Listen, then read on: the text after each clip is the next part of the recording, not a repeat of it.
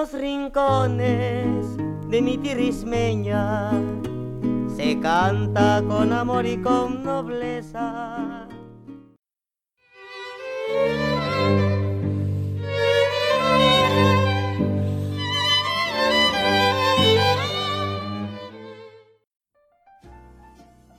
欢迎收听阅读 Tango 书笔鉴赏会，我们是林森林与 Sophia。嗨，大家好。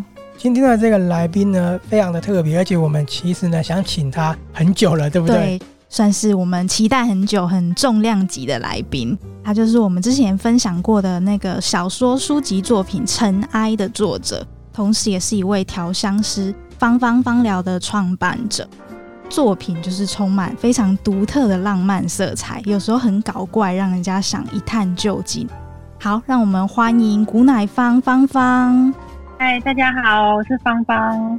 芳芳她有一个很重要的身份，她是调香师，对，对不对？对啊，而且她的香水品牌啊，现在也很受对岸啊，还有香港的喜欢，很多国际收藏家。然后有一个动物学家调香师 Victor，他说。芳芳的品牌像是台湾之光。其实台湾的乡民都会买国外的香水，嗯，所以我一直在做的就是好像要先说服台湾的乡民说，哎，嗯，台湾也可以做出走上国际舞台的精品香水，然后又很多灵感都来自于台湾的民间故事这样。等下也会介绍到最近的香水的灵感，就是来自于台湾神怪的一系列。台湾的乡民好像对于台湾的品牌的认知都是觉得说，国外的好像都比较香，然后再来就是就觉得可能外国的月亮比较圆。对，那是不是他们会觉得台湾的香水好像要再更便宜一点？有这种想法呢？应该都是这种想法，所以我们想要跟市场沟通的，就是说，哎、嗯，其实我们整个供应链都是台湾的，但我们可以做出比国外的更有特色，然后艺术性更高的作品，这样。嗯，没错。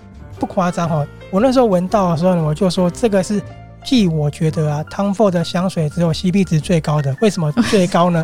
因为 Tom Ford 居然一瓶也要八千块，嗯，可是芳芳的四千块却有跟它一样独特的那个香气。对，而且我觉得很重要的是，芳芳的那个香材都是天然的。对啊，我们算特色很明显，像那个武松的汗啊，对，就是我梦到那个潘金莲托梦。潘金莲说：“武松打完老虎，他流的汗味是有点柠檬、马到、马鞭草的感觉。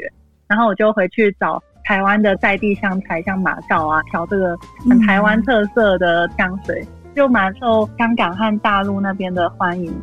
因为有结合那个武松这个故事的传说，然后又很有画面感，感觉是武松整个香汗淋漓，打完老虎的样子。”所以就是潘金莲就舔他的汗的味道。哎、欸，可是我很好奇哦，你是怎么样会有这个画面的？然后有那个对，有那个香气等等的，是怎么来这个灵感？我大部分的灵感都是梦来的耶，真的、哦、好酷哦。对啊，像我一开始有一个作品是叫依兰和广藿香，嗯，那个就是我梦里跟一个啊谈恋爱人兽恋这样。然后就是在那种星空下的草臼里，跟一只蓝色的马滚来滚去，这样滚完之后就醒来了。马的味道我就一直回味它，然后我就找了依兰和广藿香去调，这样就复刻了那个梦里味道。在舒心的梦中，一看到一只马，蓝色的马，马的身上有稻草的香味，亲像广藿香。一九九二。催情也催眠，春宵恩未央。这是一个很浪漫的画面呢，星空下，然后蓝色的马。我觉得你每一个味道都有一个故事，这个是很厉害的一个地方。然后你把它呈现出来，就可能我有发现我的天赋，把一些抽象的东西具体化。对，因为在台湾调香师算是蛮少见的职业。那芳芳，你是从什么时候开始觉得自己有调香这方面的天赋呢？小时候的时候就很喜欢把那种凤仙花拧成汁啊，涂在自己的指甲上，这也算天然香材嘛。所以回去看小时候的照片，就看到大部分小朋友的指甲都是透明的，之后我是粉红色的这样。然后平时压力大的时候，我就喜欢闻味道，嗯。我觉得调香师需要一些很强的记忆力，可能我记忆力也算特别好的人，嗯、就是要从这么多香材里记忆啊，说哦，这味道是什么？很像玩钓鱼的那个拼图啊。哎，抽到这个味道，你就可以说哦，这个是马告，哎、啊，这个是什么松红梅之类的，就可以对应起来。嗯，对啊，所以刚好记忆力加上我发现自己很会把那些抽象的东西具体化。对，我在看那个你借我的那本小说《冻结的香气》，他提到说世界上的味道有四十万种，那真的是要记忆很好，很不容易。对啊，只是好像嗅觉是比较少人去耕耘的地方。对，对，好像大部分记忆力好的人不会想说要去当调香师。从事调香师到现在的时间有多久了？快十年，可是开业没有那么久。嗯这样十年的过程，你会不会觉得蛮孤单的？因为这毕竟在台湾的市场还蛮小的。一开始就是自娱于人啊，调给自己，送给朋友这样。哦，嗯，然后也算是有点被朋友捧的吧，就说啊，你这么厉害，你为什么不弄个品牌试试看？对，因为我是念财经系毕业，然后研究所还是念经济这样。台大财经，然后爱丁堡经济所，好像一路上大家会期待我要去可能政府部门啊、金融机构做一辈子这样。对，学历。对，然后自己有尝试到清大当过老师，也有去金融业当交易员过。嗯嗯。但就觉得这些职业好像没办法完全的发挥我的优点吧。就我一直相信说每个人都有优点，但要克服缺点的方法就是要发扬那些优点。可能优点就是我的抽象转具体的能力啊，或者是文字表达的那种能力，我觉得透过气味是可以蛮好的表现。对，那就是因为芳芳你的学历这么的亮眼，当初想要当调香师的时候，有没有受过家里爸爸妈妈的反对？算有诶、欸，因为我名字芳芳芳疗嘛，嗯，其实在台湾对芳疗的。印象就会觉得是要帮人家按摩的。哦，对，有这种刻板印象。啊，所以我爸妈就会觉得说啊，你要去帮人家按摩，好像是一个辛苦的事情这样。嗯，对，但他们不知道，其实我做的是调香这样，就是花很多时间才好像让他们理解说，哎、欸，其实我做的比较像是艺术创作的性质这样。哦，对，那这样就会想要顺便问说，哎，当初怎么会取叫“芳芳芳疗”，用“芳疗”这两个字来当做品牌的名称呢？因为我觉得很好记啊，先从英文想啦，想说是芳 aroma therapy 嘛，就是弄香气让人感到疗愈啊或快乐，就是由我名字里的“芳”来延伸。嗯，然后刚好中文“芳芳芳疗”，我觉得超好记的，就先用它这样。最近是不是印象中有改名称？最近呢，就是因为芳疗，我都会给人家一些误会，说好像要提供按摩服务啊，或者是讲求疗效这样。嗯，所以我就会，我名字是没有想改，但是我一直在告诉大家的是，说我做的其实是调香。我觉得简单来讲啦，芳疗追求的可能是真。但调香其实不只追求真，还追求美哦。就其实美对我们来说更重要。对，这是真的。因为像我有买芳芳的香水，收到很开心，就会分享。然后我有一些朋友可能点过去看，哎，芳芳芳疗，他们就问我说，哎，所以这个算是精油香水吗？精油香水，大家问这个问题，有时候会有一些可能是负面的预设，因为网络上很多人他们会教育大家说，哎、嗯，我们这个香水是比较好的，但精油香水是不好的，所以大家问说，哎，这个是精油香水哦，意思好像是说，假设是精油就是不好的。我有时候感觉是这样，因为网络上很多他们用香精来做作品的人，他们说他们自己不是精油香水。哦对，觉得精油好像比较 low 这样，是有时候会跟情色沾上边这种感觉吗？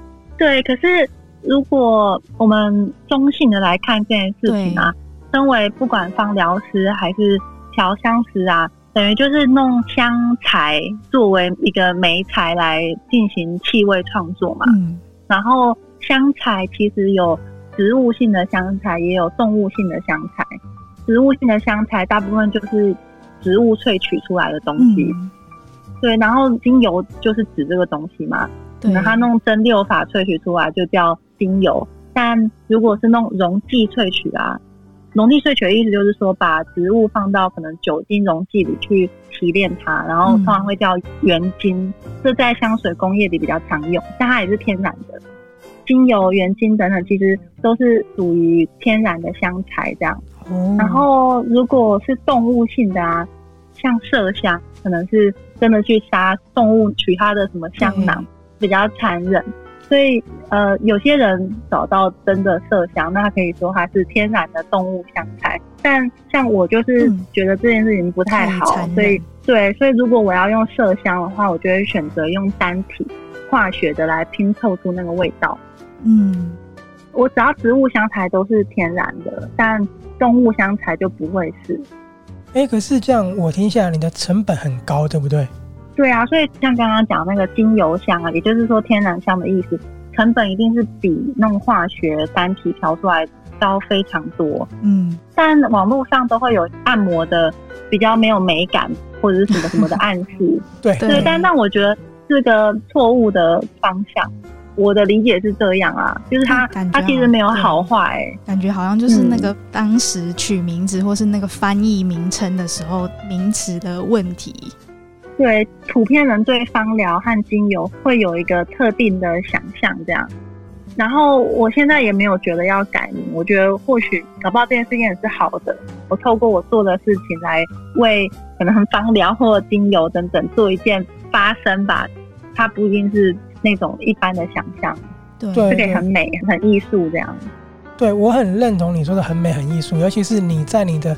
香水不论是文案、照片、啊，对，我觉得你每一个香水像一个艺术品，然后你每一个被他写下的味道什么的，我觉得都还蛮有那种文学性的感觉。对于芳疗这个市场，给了很好很好的一个水平。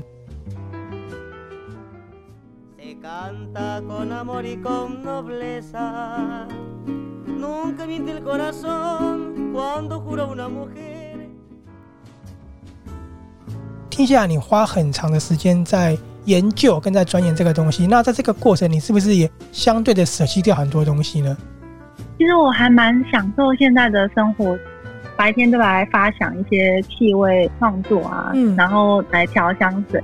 啊，晚上我就阅读和写作这样。有舍弃什么吗？我觉得舍弃的应该是。要变成我自己创立一个公司，创造一个团体，而不是说像我以前大学同学等等，他们可能到外商啊，或者是到国外融入一个新的团体这样。哎、欸，可是对你来说很不容易，嗯、因为你你的学历背景呢、啊，很多人会不会说你其实去外商，然后去别的地方工作发展会更好？有没有人这样跟你讲？其实像我爸妈或者是很多人都会觉得说出国发展会更好啊，或者是进别的公司可能有面子吧。对，对啊，但可能每个人追求的生活或者是期待不太一样。因为我自己，我常会随时想啊，说如果明天死掉了，那我什么事情会后悔这样。然后我就会想到说，我其实有很多创作都还没有完成，然后这件事情是我如果明天死掉我会最后悔的事情。嗯，可能随时都在想隔天会死。我觉得你是蛮浪漫的一个人，对，真的很浪漫，有一个非常浪漫灵魂的人，他也很喜欢跳舞，跳 Tango，有时候也会去当 DJ。对啊，就愿望很重要哎，就是如果我没有愿望的话，我可能就会进到别的公司工作。替别人完成愿望这样，但我自己有自己的愿望。哦，那在台湾啊，国际品牌很竞争的市场下，可能大家平常都比较熟悉，就是像百货公司有卖的那种商业香水啊。可是芳芳就还是毅然决然的投入调香师这个职业。那你初期啊，推广品牌上面有没有碰到什么你真的觉得很困难的事情？呃，其实最多人会把我的品牌跟那个九马龙啊，还是香奈儿来比。嗯。大家想到香水，就会想到要去九马龙或香奈儿买这样。那我现在对这个事情的看法，其实还蛮感谢他们推广香水。好像这一两年来，还是两三年来，台湾人才觉得说可以收藏香水，对不对？我感觉是这一两年来的趋势。就是因为九马弄或香奈儿他们非常厉害的行销啊，嗯，甚至买那个投一个钱娃娃就掉下来那个机器，就有九马弄香水掉下来，各种很厉害的行销还有广告啊，让大家觉得，哎，或许我该拥有一个香水。然后，因为现在这个市场啊，算是成长很快速的，一年台币应该十亿以上。之前我们做过市调，有十亿以上的营业额的成长空间。然后，之所以会成长这么快，都是因为这些大品牌他们投入很多的行销的资源在这边。所以我现在去看呐、啊，我其实不会把他们当竞争者，哎，其实我还蛮感谢他们可以推广香水，嗯，让很多乡民进入说，哎，我可以收藏香水。当他们都拥有了九马龙和香奈儿之后，他们就会想要找比较猎奇特别的香，对，然后这个时候就会认识我的品牌，然后收藏我的香，这样。对，这个我非常认同，原因是因为我最早最早呢也是在分享香水的，国外的高端香水。然后花很多钱，Sophia 会认识我也是因为我去一个香水的派对。哦，对对对，那时候呢，台湾人真的很少很少在买香水。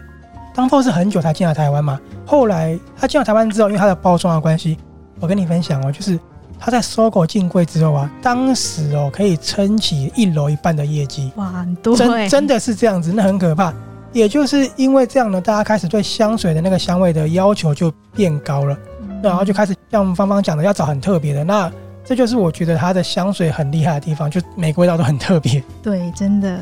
可是，是不是大家都要经历前面那个时间，就是要先对自己的品味有一点了解，或者对香水有点了解之后，才会花钱去买你的商品，对不对？对啊，而且我们量都很少，所以其实我们都还蛮佛系的。也没有很想要一直打广告，因为我觉得要花一段时间告诉大家，所以其实香水是可以收藏的。然后谢谢那些大品牌，他们去推广，大部分的人可能会先买他们的。其实香水有个特性啊，就是越特别越好，不要撞香，不会说啊，你到捷运里大家都闻一个味道。对，我这种算很小众的沙龙香，就极度特别的，然后他们就会开始走向，哎，芳芳是谁？可不可以定制我的香水啊？等等的。对，如果啦，你是一个单身的男女，你可以喷芳芳的香水，然后呢，哎，真的会在一些场合，然后人家闻到味道的时候，引起注意，会引起注意。真的，我曾经呢，就是我忘记我喷哪一个香水了，真的就有一个女生在电梯里面问我说：“我可以问你是什么香水吗？” 你是喷什么？我忘记，你还记得吗？我忘记了。可是那时候很妙，我在一个饭店，然后一个年轻的女生，她就跟我说：“我可以问一下你是什么香水吗？因为非常的香。”就是对香水有敏锐度的话呢，他们就会开始去找寻一个很特别的味道。我是觉得他以前都喜欢比较偏成熟的味道，就是都是那种。可能年轻女生闻不太懂，然后熟女闻了就会问说是什么的那种 味道，我跟你讲，还蛮好笑的。我曾经在欧洲，因为那时候台湾也还没有 Jo Malone，所以我是很之前在收藏香水的。我在欧洲买了一瓶中东才有的黑瓶，那个味道说不了，闻了快吐了。我 我也没有快吐啊，我后来觉得还蛮香的。我以前都对味道很很重，不过我要讲的也是，其实国外很多香水它的味道并不是那么适合台湾。我想一下，有点什么，有点可能烟草啊，然后皮革、香根草之类的，就是那种比较重一点的味道。你的味道呢？虽然说也有比较浓烈，可是就是不会有那种感觉，就很符合我们台湾人的一个生活形态。这样，对，他们都说我的香水就是比较贴肤，然后比较持香，这样就很多天然的香水。其实他们浓度不会像我用这么高，我都用超过二十 percent，就是超高，所以它虽然是天然，会感觉很轻盈，可是它又很持久。持久，对对。那像乡民大部分收藏的顺序啊，有时候会是有点像喝茶，就像先从绿茶喝，再到红茶，再到普洱这样。嗯、所以他们反而最后会超爱中东香，因为超浓、超猛烈这样。盛年就是倒过来。其实 Sophia 她以前曾经有在 Armani 的专柜没有卖香水，她那时候有一个定制香水很浓的，然后她认识我的时候，居然说，你居然有买这一瓶，我以前都买超浓的那一种。因为那时候都是我们柜上公认觉得很臭，不会有人买的。哦，可能越特别的越想收。我要呼应就是芳芳讲的是，因为台湾早期对香水的生态是不成熟的，对，所以我的资讯都是从国外的。那国外那些老外当然推荐那个味道啊，对。我就买嘛，就是那么简单。那我很认同你，就讲的是现在那些大品牌在台湾之后做了很多推广以后，嘿，大家真的开始对香水的水平都变得蛮高的。这是不是也有效提升你的商品其实我们还在推广阶段呢，在台湾啦，我觉得还是要说服他们一开始就先支持台湾的，嗯、好像有点困难，所以我们大部分还是像香港和大陆，他们比较热情。嗯、我觉得，当每个人都觉得哎、欸、自己应该要收藏看看香水的时候，嗯、就会慢慢收集到我的。对，我有一个问题比较不礼貌啦，是不是其实真的在投入香水上的话，商品的价钱是很难压下来的，对不对？对啊，很多人呢、啊、会有个迷失，就是他们比价是用墨数来比，哦、就说哎，可能三十墨九马弄卖两千二好了，哎对，芳芳卖三千三，所以芳芳 CP 值很低这样。可是其实类似这样，度是很高的，不是这样，对真的不是这样的。对，就是它同样三十墨，可是它浓度可能只有五趴，但我浓度二十趴，所以那不就要是卖八千块嘛？以它这样乘以四这样。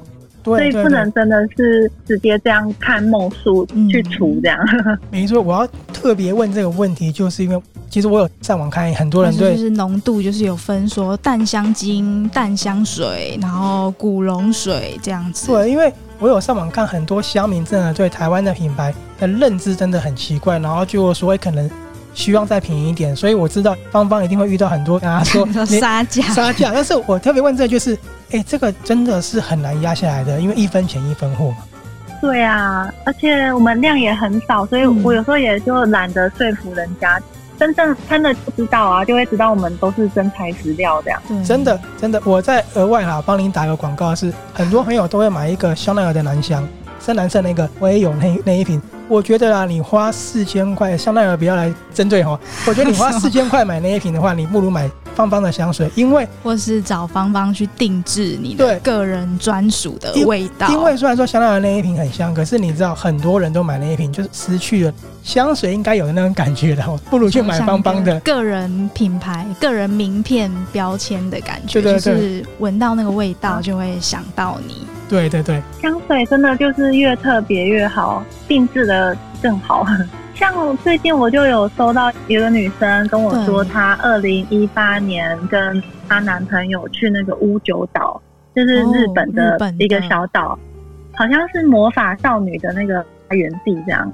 整个小岛就是超难到，要搭船才能到，里面都是那种千年古树这样。然后那个女生又跟我说，她在屋久岛啊，跟她男朋友躺在榻榻米上，看着外面的树林，然后天就下起雨这样。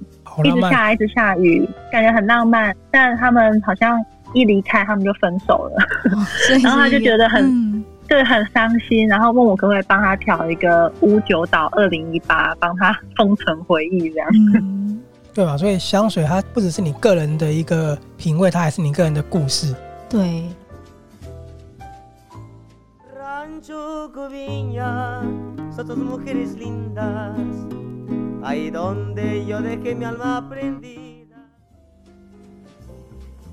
芳芳蛮多香水的名字上都有数字的，有时候会想说那个数字是不是有什么特别的含义？像刚刚说乌九岛二零一八那个就是年份嘛。对，一开始是因为我的创作一直很多各种的习作啊，或到作品。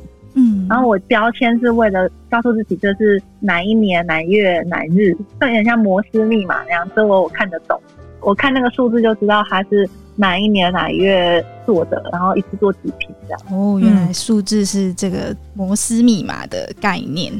对，但后来觉得那个可能就写给我看的啦，嗯，所以这次台湾神矿系列就都没有复制这样。一九八七，台湾都结束三十八年来的戒严。戒严咯，当然来跳舞，来播一支时间，啉一杯瓦咖，伴着夜总会吉他声，这是自由的气味。你爱我的要求，我介意你的坚持。咱来跳舞，我是小弟弟的 Coco，一九八七。那我想，我们都知道芳芳的香水，刚刚前面有聊过，是非常特别、有独特性，然后用很多天然的香材，甚至有一些可能非常珍惜、珍贵、很容易绝版的香材。那芳芳就是从调香到现在，有没有自己最满意的一个作品？哎、欸，有一支是之前那个气味走秀，圣林好像也闻过。抽雪茄的菩提哦，那个我超喜欢的。后来是不是绝版了？对 对，剩八支，我就自己留了，自己珍藏。那里面就是用云南宝玉林萃取的一个植物，叫香榧。嗯，就是古树林，然后那个偶尔才会萃取出来，所以那个香材太珍贵，然后又一直涨价，就很难一直用那个来当原料，就绝版了。嗯、是云南很珍贵的一种木头，嗯、对，宝玉林的那种千年古树。千年古树。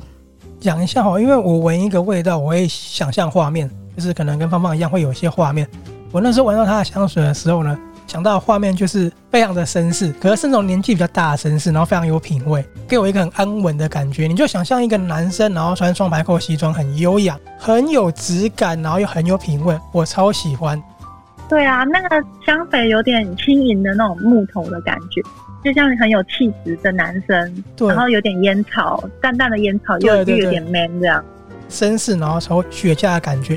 我觉得香水会让。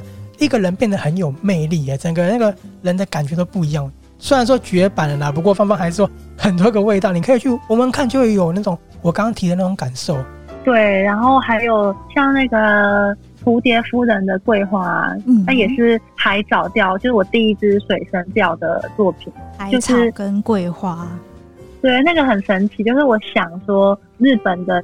女高音蝴蝶夫人，然后她搭船上岸，她、嗯、就走到桂花丛里唱一首歌。所以很多香水它的桂花是出现在前尾，但这支香水它前味是那种海藻的那种鲜咸味。对，但记得有点咸咸的。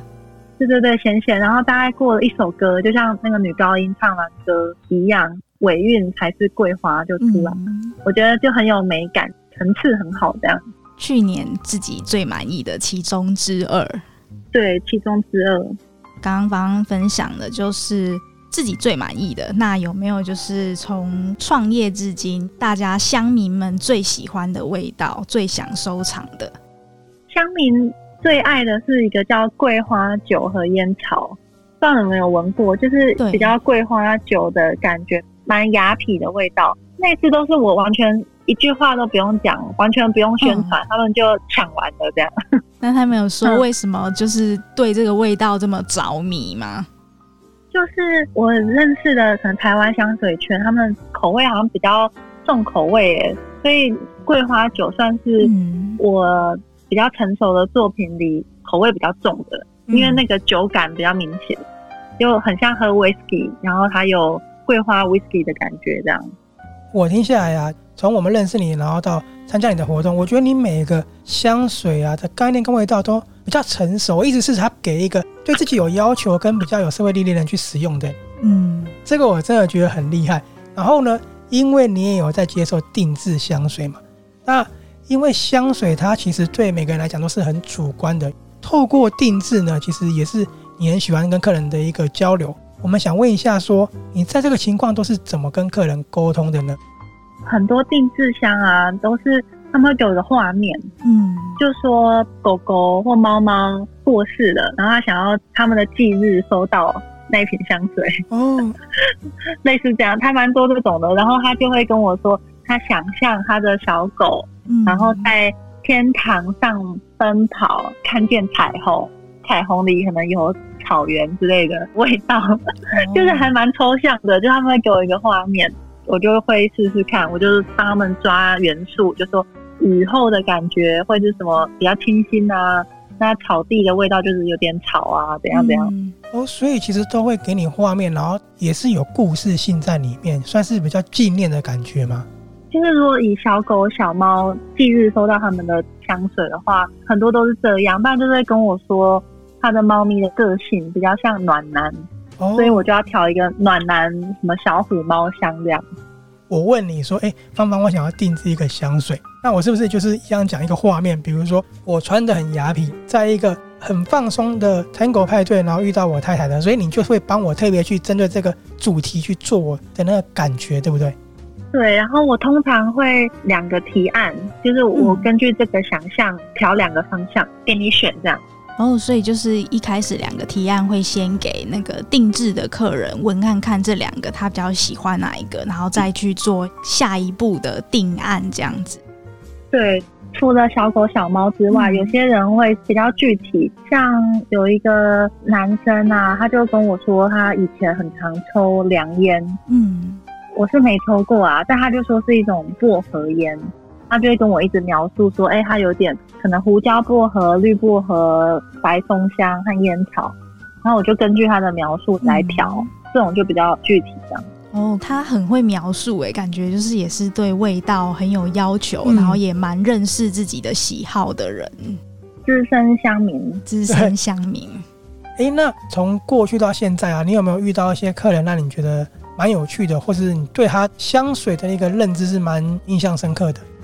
嗯，因为我的工作室啊是在新竹嘛，新竹大部分乡民都是男生工程师，好像他们会一直找我定制香水，嗯、当做一种心理智商这样。其实我蛮意外的，因为我以为工程师比较不会对香水有兴趣，结果没想到竹科这边这么多的乡民。哎、欸，也不一定呢，他们可能想要提升品味啊。我觉得是因为基数太大，假如一百万个工程师好了。嗯哎，男生喜欢香水，爱收藏香水，大概是百分之一好了。那一百万个乘以百分之一，还是有一万个香民。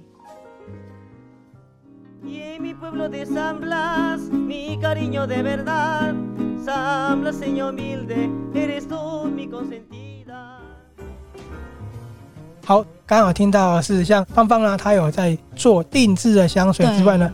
他是呢，台湾第一位举办走秀的调香师哦，香水也有走秀，香水要怎么走秀？而且他还有音乐，同时也是 DJ。对，那个香水跟秀跟那个声音是完全契合的。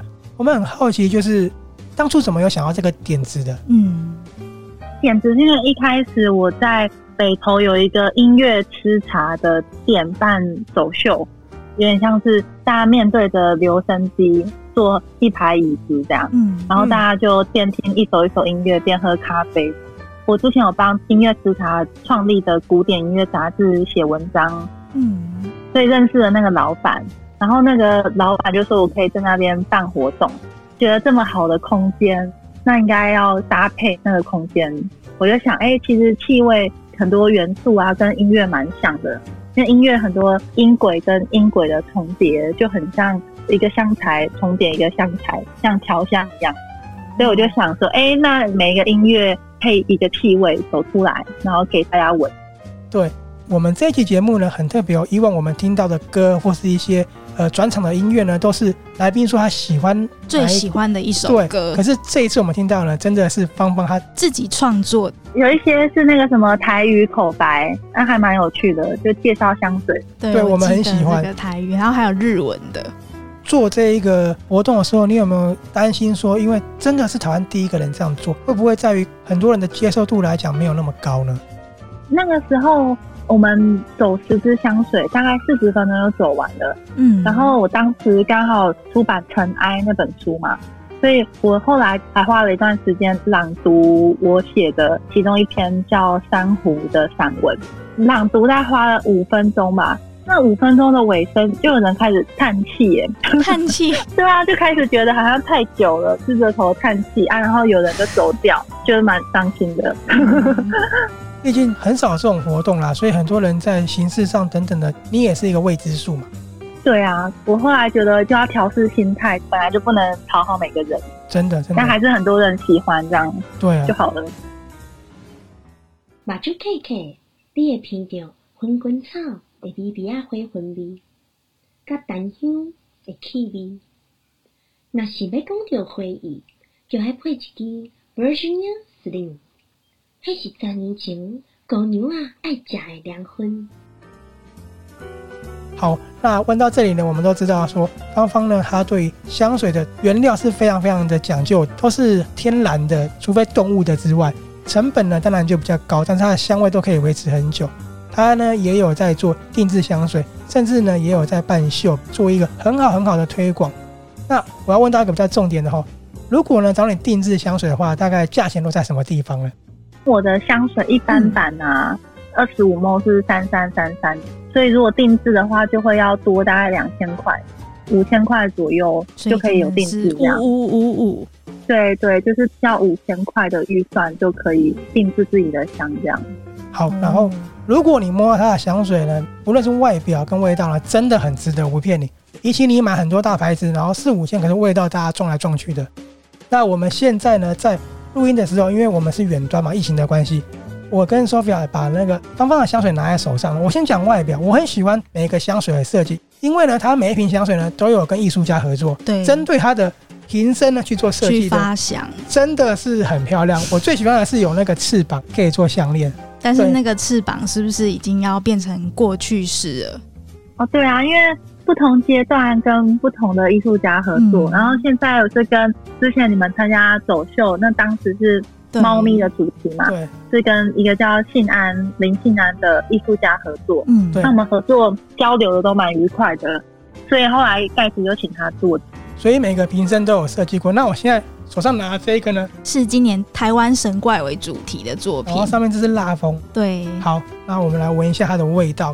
哎，是人鱼那个吗？对，现在是您手上拿的是人鱼紫藤。好，它喷了，我他要来形容。Sophia 先讲，你觉得怎么样？我觉得一开始很凉凉的凉意，很有绿意清新的感觉，很适合夏天来穿着。我觉得这好适合去度假的时候。度假吗？比如说像不丹那种地方，嗯，它让我感觉到在那种地方很脱俗、很放松的感觉。可是呢，它在放松之后，我还是觉得它很雅痞耶。我觉得它很适合我穿那种白色衬衫。所以你是内心雅痞，闻什么都雅痞。不知道怎么形容，可是这味道蛮特别的。当初发想就是美女水鬼，就是一个美女的水鬼美人鱼。对对。是想说，我们对人鱼的印象都是好像红头发、外国的美人鱼。哦、对。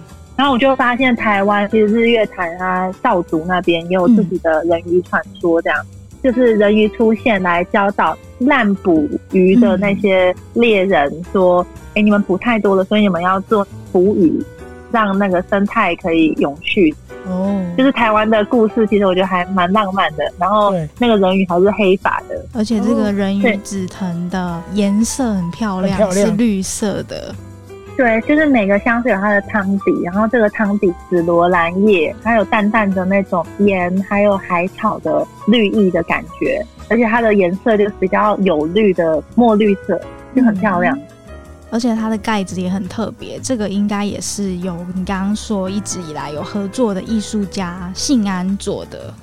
对，信安用树脂脱模做出来的，嗯，就手感蛮好的。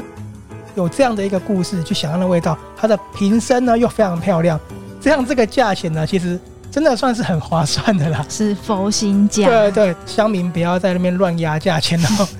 而且啊，因为这个台湾神怪主题有被中国对岸很知名的一个香评家叫做香鬼，有用影片跟文字介绍，然后造成对岸啊、香港啊都是抢购很疯狂。那也请芳芳帮我们介绍这一次的几款台湾神怪香，还有哪几个比较特别的？觉得武松的汉很特别，可能没有调香师做过汉主题的。嗯、你从刚刚讲到现在，我一直在幻想那个画面呢，那画面有一点情欲的感觉，可是就是很想闻闻看呢。香鬼说：“我的武松啊，应该是有点眉清目秀的，因为他开头有点柠檬马鞭草的感觉，嗯、但是感觉他是清纯中又带一点肉欲。打拳完之后要潘金莲去舔他的汗，是有情欲吗？”对，就是清纯又肉欲，好像就是我一直以来这系列的风格啊。然后 Sophia 也有参与的是那个月老，就是我月老主要的味道是玫瑰庙宇，所以它的华丽版的头就是玫瑰。做好之后，我们有去台北的城华霞海霞海城华庙，对，然后去过香火，那上面都会绑我们那时候拜的红线，这样。华丽版一个那个月老戒，它就是你单身的时候，一只指头戴两个戒指，如果找到另外一半，就分给他一个这样。是说买香水还有一个戒指的意思吗？对，就是这次的都有一般版跟华丽版，好特别哦。那你可以再帮我形容一个香水的设计吗？华丽版，我觉得榻榻米炸弹那个也很不得了。因为它叫榻榻米炸弹嘛，嗯、就是一个黑色的日式手拿包，然后它外面包了榻榻米，有那个榻榻米的味道。然后一打开，有一个褐的和果子的头，和果子就点心嘛，但是那个和果子是白褐这样，然后再是香水。哦而且那个榻榻米的手拿包很可爱，是一颗圆球状的，然后上面就是贴满榻榻米，看起来有点像一个哈密瓜，超可爱的。对啊，很特别，因为我还蛮怕那个水原希子的，嗯，就觉得她有一种日式的狐媚感，就很酷这样。当时我看到她拍了一组照片，就是她在榻榻米上把腿张开，对，我就觉得哇，好酷，好炫。我就好想要一秒变成她这样，然后我觉得香水就是有这种魔力，就是你穿上它就可以好像一秒就变水原希子，然后一秒飞到日月潭跟人鱼游泳这样。有认同。对，要跟大家说这个榻榻米我已经预定了。我想问一下，这个系列是在你的网站上看得到吗？有，都有，只是我们有些美照还不太齐全，但都有啦。好，这是最新的系列。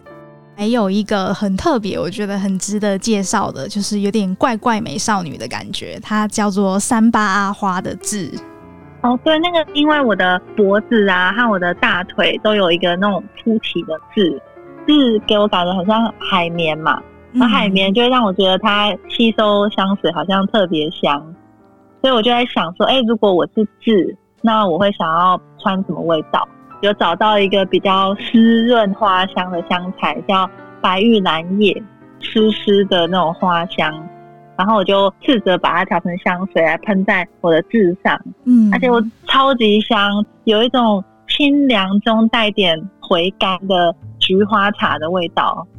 对，就是那个还蛮奇迹之作的，因为它的香调表里面没有菊花，也没有茶，可是它拼凑起来就是一个菊花茶这样。哎，那我有另外一个额外的问题。我认为啊，这我的认知里面是，香水是让一个人增添魅力的。所以呢，其实对我来讲，香水它某个部分是跟诱惑、欲望、情欲是有一点关联的。对你而言，香水是不是也有这样的一个功能呢？我觉得我喜欢气味啊，跟我喜欢写作还蛮有关联的。然后那个原因可能是因为我很喜欢分身吧。就是我可能穿上某个味道，我就觉得我变成另外一个人，个兽这样，就突然变成猫啊，变成工程师啊，还变成园丁什么的，很快的进入一个角色。就像我写作也就是这样，我常常会幻想我是什么什么，然后我就写进去了这样。哦，所以其实对你来讲，香味还有这样的一个功能，赋予你一个新的身份的感觉。对，就是满足我一种分身的欲望。对，因为我会问这个问题，对我来讲，香水的欲望就是让我自己觉得，我讲实话了，更有魅力。就算我不是特别帅，可喷上去就觉得自己变帅。真的就是，哎，就像芳芳讲的，他觉得，哎，喷上去他可能会化身成什么角色？哎，我觉得我喷上去就很像黎明期啊，你懂那个感觉吗？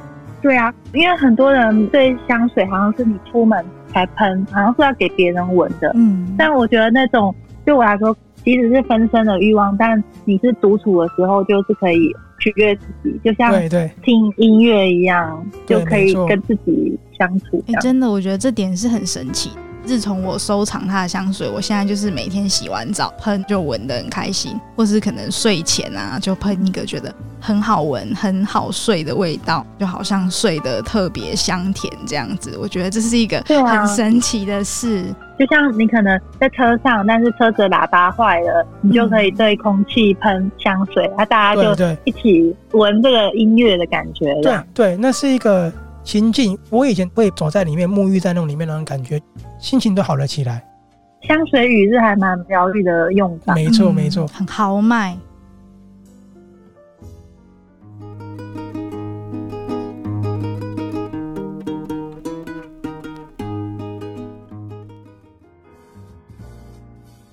我们刚刚有听到芳芳讲啊，这一次的这个神怪系列真的是用了很多很多的心思。那还是要问一下，这样的豪华版的价钱在什么地方？定价都是五五五五，连豪华都五五五，是不是非常佛系？对，你有一个香水，然后你还可以拿到一个手拿包，艺术家做超久，对，很费工。我跟你说实话，我在闻到你香水之后，其实我跟 Sophia 第一个反应是：哇靠，这样要怎么赚钱呢、啊？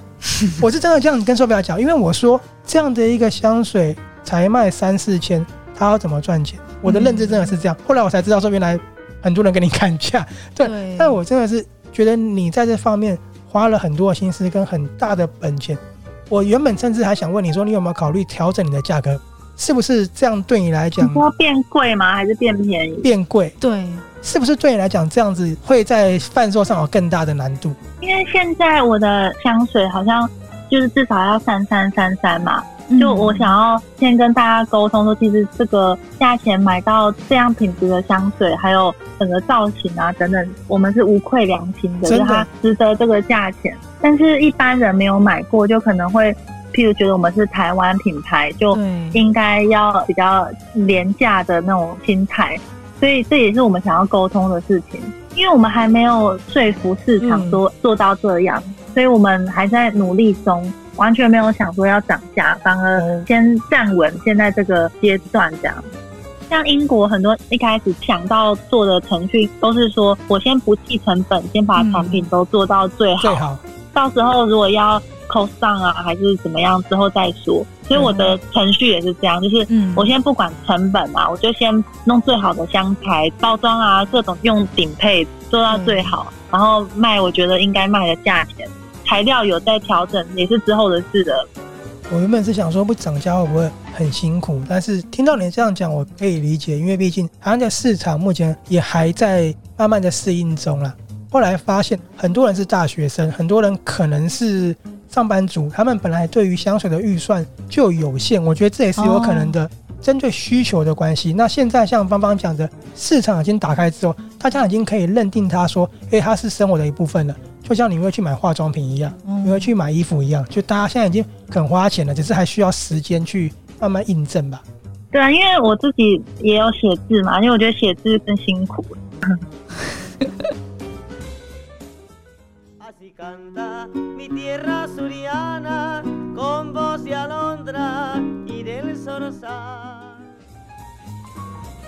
芳芳很喜欢写作，他之前也有出版小说散文集《尘埃》。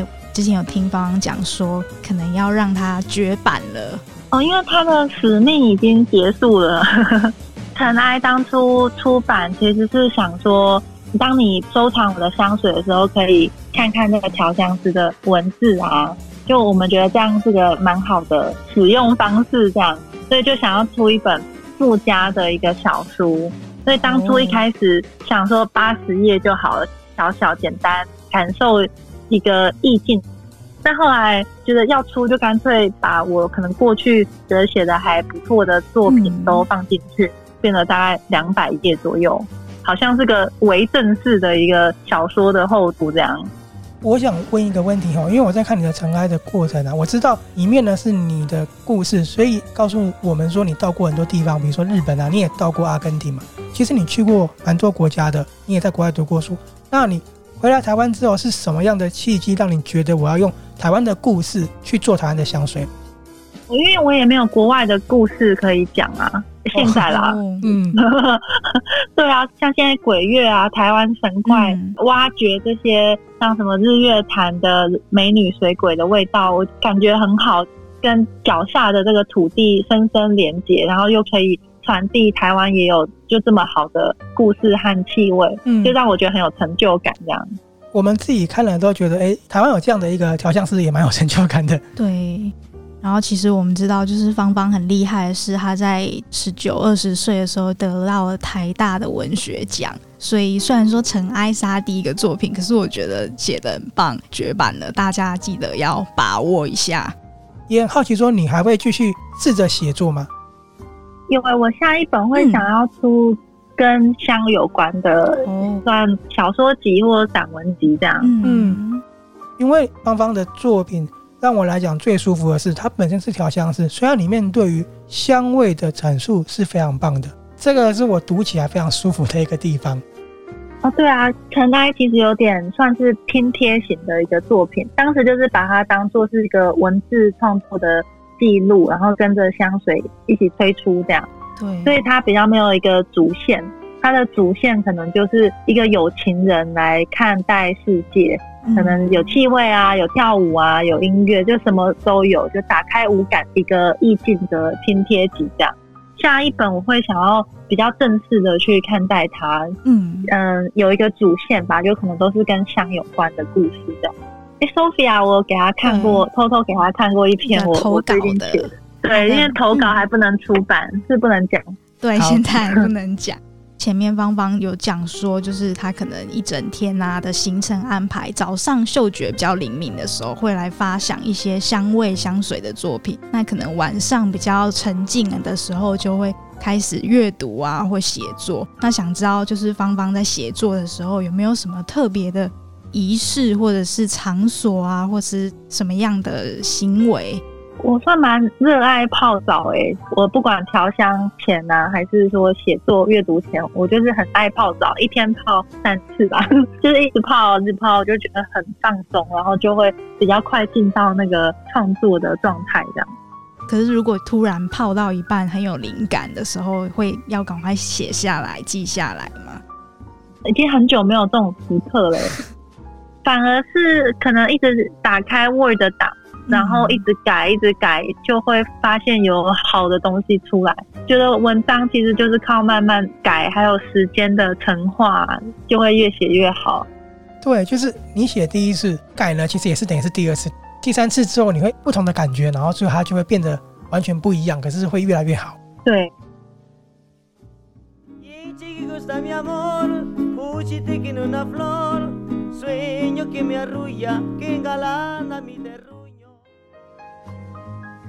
那我们也知道，就是芳芳也很喜欢跳舞，很喜欢探狗。那因为这样，还去了一趟阿根廷，到了布宜诺斯艾利斯，也有和阿根廷的艺术家合作，有未来的新作品。那可以跟我们分享，就是在阿根廷当地啊，遇到什么跳舞啊，或是什么有趣的人啊事吗？去阿根廷当时就是为了探戈，我跟一个探戈社的学妹一起去。我们的行程就是每天早上上课，然后晚上跳探戈这样，去舞会一直跳一直跳，跳到半夜，好棒的感觉。那上课是也是跳舞相关的课吗？还是是其他的？对，都是哦，上那个探戈的私人课。嗯，因为在台湾那些大师很少来，那、啊、如果一来的话，其实他们私人课也都蛮贵的，在当地上就会比较便宜，然后又可以很快的上各种大师这样。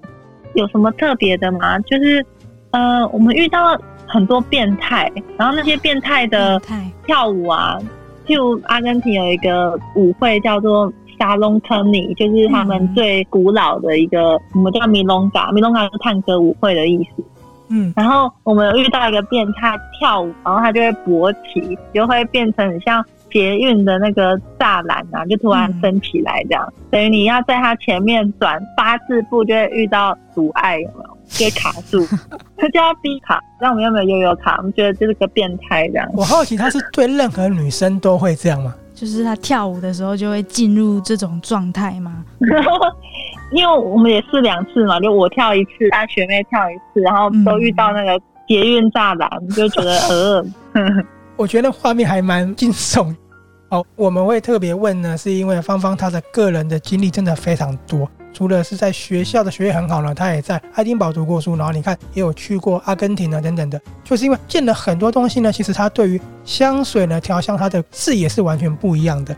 然后她回来台湾呢，把她带来台湾这个产业，我们觉得这是非常厉害的，也是值得推广给大家的。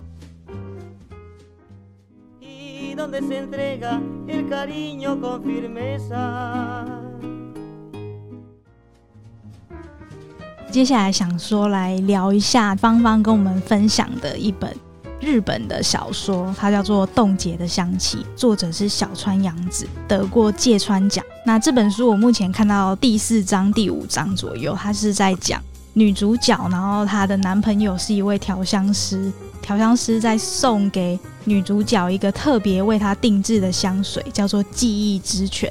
隔天居然就自杀了，有点悬疑的故事。为什么你很喜欢这本书？因为我发现写香相关的文学作品真的还蛮少的。对啊，大家可能想到香就想到那个电影那个香水，就可能把女孩杀掉做成香水，嗯、是不是想不到了？对，好像真的蛮少的。不然再来，大家就会讲说有一个作者，他是写非人的那个作者，嗯、叫好像菲利普什么的，然后他就有一本书叫《气味》，写气味相关的。但东方一直都好像没有看到以香为主，特别是调香师为主的作品。对，这本冻结的香气是我最近看到写香气的，所以就特别珍惜吧。台湾写香气的也很少，所以也希望你能够继续投入创作这个市场。就是对，很期待与香气有关的新作品。因为我相信喜欢香水的人也非常期待一位调香师怎么样用他具体的把香气，不论是抽象还是什么方式记录下来给大家。嗯，听到现在，芳芳她是一个对很多方面呢都有很深入的接触，同时呢，她也是一个充满艺术的性格，然后也是有文学底子的人。对，所以她这样子呢，去创作她的香水，真的不要拿她的香水跟一般的那些商业的香水做一些对比，好不好？然后也不要就是去说，哎，你的香水是不是更便宜？为什么？因为是不一样的层次的。其实我们会说，一般的是叫商业香啦，啊，我们比较做艺术创作或比较小众啊，很多天然香材浓度很高的，很多人会说这叫沙龙香。嗯，但有人会觉得这些名词不好，但简单分别会是这两派。商业香就叫大量量产，然后可能用比较多的是化学的单体调成的。没错，小众就是比较天然或故事性比较高啊，然后量会比较少。但这也不一定哦，这不是绝对的定义。嗯、就也很多商业香，它也有这种天然香材，嗯、但就是看你怎么去定义它啦，量多量少去分，或艺术性高、艺术性低都可以。挑记记的 Coco，一九八七，金美、茉莉、白玫瑰，刷落来是 Coco，落尾是西嘎咖啡，那些的莲花甲麝香，Blue Lily，精美。罗马黄金橘，第二是蓝色的莲花甲香桂，落尾是白麝香、蜜乐柠香。好，那我们讲到这里呢，节目也接近尾声了。我想问一下，刚聊那么多香水，那你觉得啊，你有没有推荐我们说，哎，一个男生很绅士的味道？你有没有推荐你的香水的？就是分别推荐很绅士，然后很 lady 的味道给我们的听众朋友。绅士，其实我常常就会想到那个石黑一雄的那个老管家，长日将近的那个老管家，哦那个、我超喜欢的，嗯、我电影也看了很多次。对，对我自己也很喜欢，我觉得那个石黑一雄写的最好的一本长篇，就是那个长日将近。可是你不觉得那感情很感伤吗？但就是有一种内内敛的优雅，嗯、对对，很迷人。然后那种迷人啊，加上英国，其实它最迷人的就是那种田园风景啊，就像那个老管家，他放假就去看那些田园，就有一种好像没有很彰显，但是很内敛的优雅。嗯，我想到这个感觉或气质啊，都会想到天竺葵。嗯、所以我之前有作品啊，就叫《塞上的天竺葵》。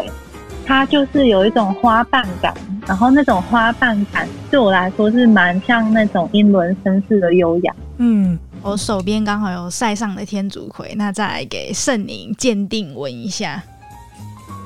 我觉得我都跟老管家一样优雅了，真的很棒。它有点玫瑰花茶的那种感觉，嗯、我觉得蛮英伦风的。男生穿是像可能石黑一雄的老管家，啊，女生穿就是。穿着好像碎花洋装去玫瑰花园散步这样，所以这一瓶就是针对绅士或 lady 呢都可以去用的一个味道。对，就我觉得香水其实，嗯，它算是中性的吧。嗯、然后在不同体温的人，或者是不同性别啊、不同角色的人，它都可以穿出特别的感觉。我自己就有时候不会特别分，就像这支在上天竺葵，Sophia 穿的感觉就很 lady，圣宁穿可能就会很。绅士这样，迫不及待下次跟你见面的时候，我穿黑色剑灵的礼服，喷这个味道，哎、欸，有没有很有那个优雅的感觉？好，对啊。那刚刚是优雅嘛？我想再问，有没有比较狂野的味道可以推荐给我们？像 Tango 也是比较狂野嘛，外放的。武松吗？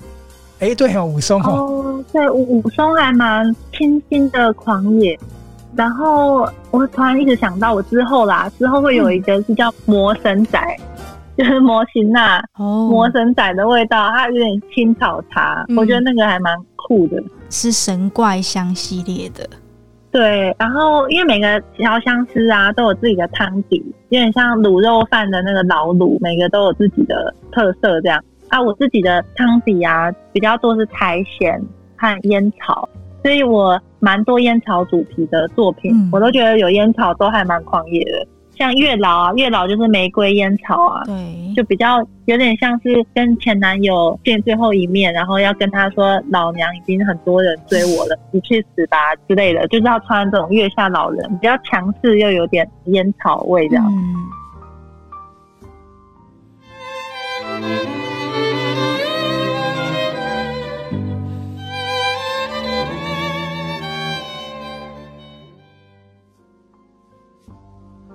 台湾神怪这个系列啊，未来还有几只会推出，可以跟我们偷偷预告透露一下。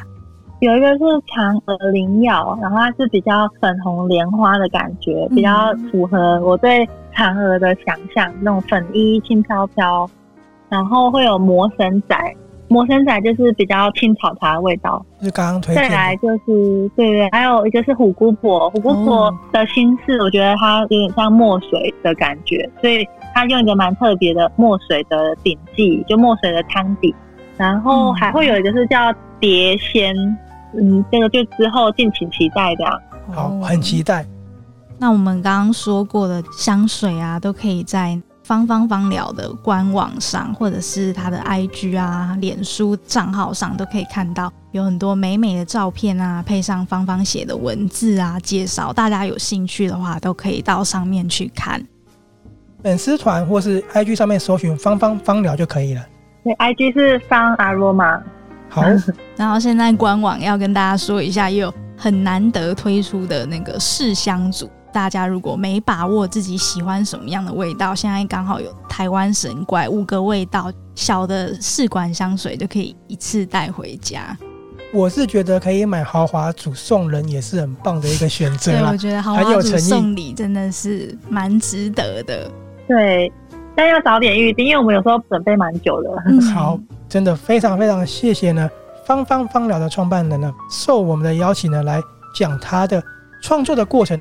香水的核心价值，还有呢，他的一些个人的一些经验跟体悟，我们真的觉得讲得很棒，我们非常的开心。嗯、台湾真的多需要这样的艺术家呢，为台湾的产业尽一份心力。对，真的好。我们是阅读 Tango 书笔鉴赏会的林森林与 Sophia，还有特别来宾吴乃芳，跟我们分享那么棒的事物哦。我们下次见喽，拜拜。那些的莲花有足悬的能量，温柔下香的香味。一条白色的蛇蛇，小矮一个，小林马上退散，这是观世音菩萨来香的香水。